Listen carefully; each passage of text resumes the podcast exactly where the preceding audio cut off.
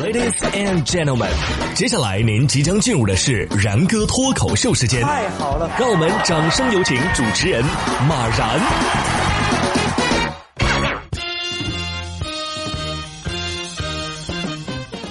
然哥说新闻，新闻脱口秀，各位听众大家好，我是然哥。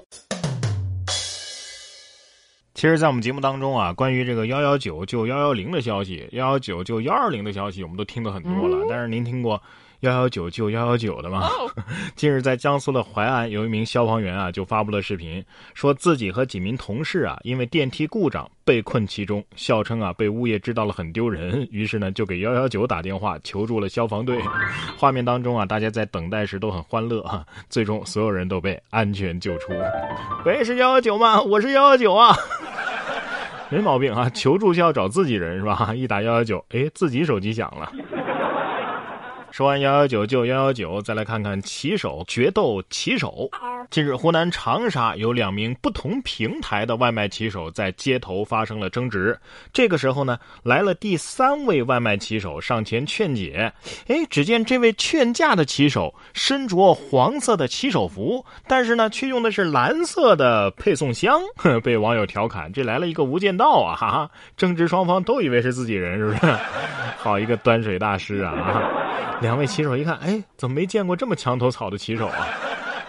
这到底是美团的间谍呀，还是饿了么的间谍啊？哈，难道是美了吗？骑手，别打了，别打了，你们的餐啊都要超时了。所以啊，这同行之间的这个纠纷还是容易调解的。重庆就有三名男子到渝北区双龙派出所进行这个纠纷调解，期间呢，民警在做询问笔录的时候，其中一名男子啊突然发现。嘿，你们派出所的这空调啊是坏了吧？一直在滴水啊！这从事空调修理的三个人呢，于是就盯着房间里的空调看了起来，当场职业病就犯了啊！直接进行维修。十多分钟之后呢，在大家共同的努力之下，空调修好了。最终在民警的调解下，三个人的纠纷得到了解决。矛盾什么的先放一边是吧？这空调问题必须先解决。看来修空调能解决纠纷呐！我也去学个修空调什么的。我怎么感觉他们？就是找个借口进来修空调的呢。派出所为这服务付费了吗？说完人类之间的纠纷啊，咱们再来看看动物的啊。近日在泰国考爱国家公园，有一头雄性大象，误以为入口处的一个大象雕塑是情敌，于是将其撞翻在地，然后自顾自的寻找食物去了。这座雕塑啊，是这个岩石制成的啊，是一头这个成年雄性大象的一个样子。呃，公园管理员说呀，这雄性大象呢，经常为雌性大象争吵。也许他认为啊，这头大象是真的大象啊，所以需要展示一下自己的支配地位，给真大象吓一跳是吧？大象心想，我本想打个招呼，这玩意儿咋还碰瓷儿呢？算了，看着碍眼，我给它起了算了。然后以胜利者的姿态离开了。这假大象像真大象，下面这个真厕所却像是假的。在山东的潍坊，有位男子啊，在饭店吃完饭之后呢，想去洗手间，结果一打开洗手间的门，发现后面竟然是一片开阔的玉玉米地。这就是原生态洗手间吗？天然肥料，真的不是时空传送门吗？本来想上个厕所，结果来到一大片玉米地，就是没啥隐私是吧？广阔天地大有作为，再也不怕卫生间太小施展不开了是吧？总感觉这种事儿啊有点印印度风情。说到印度，有个印度小哥啊为爱偷车，连偷了五十多辆豪车，送给了十六个女友。这应该是时间管理大师当中的大师了吧？啊，又要偷车。又要和十六个女友谈恋爱，我偷豪车养你们呐！这比偷电瓶车就有盼头多了。怎么有点想认识他呢？你好，送我台车好不好？我不在乎另外的十六个女朋友。每次在节目里说到这些坑蒙拐骗偷的人呐，我都在想一个问题：你说是什么让他们非得去做这样违法犯罪的事儿呢？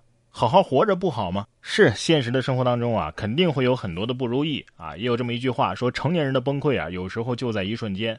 我们会哭诉，会发泄，可是不管用什么样的解压的方式，其实都是治标不治本的。你总会感觉心里的苦啊是一样多。所以今天啊，我想给大家推荐一本书，叫做《活着》。哎，可能很多人听说过，这是余华的代表作。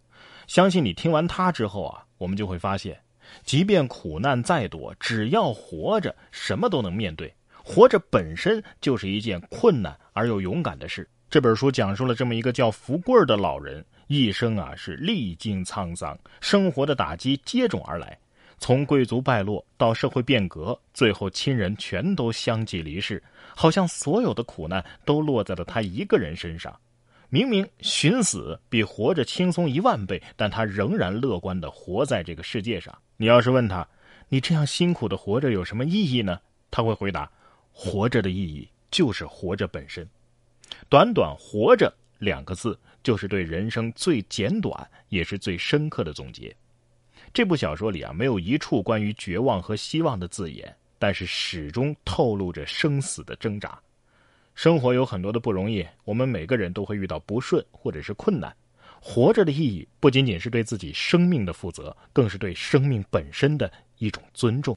在这部小说里，所有美好的事物都被撕碎了，展现给我们看，但是我们仍然能够感受到活着的力量，消化一切的苦难。不会假借命运之名而自暴自弃，即使身在夹缝中，只要有一点点光芒，我们都能够更好的活着。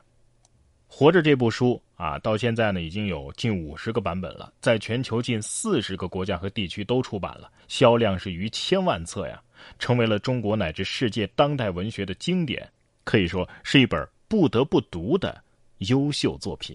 在然哥的然哥读书会当中啊，就为大家更新了这本《活着》。我将和大家一起感悟活着的意义。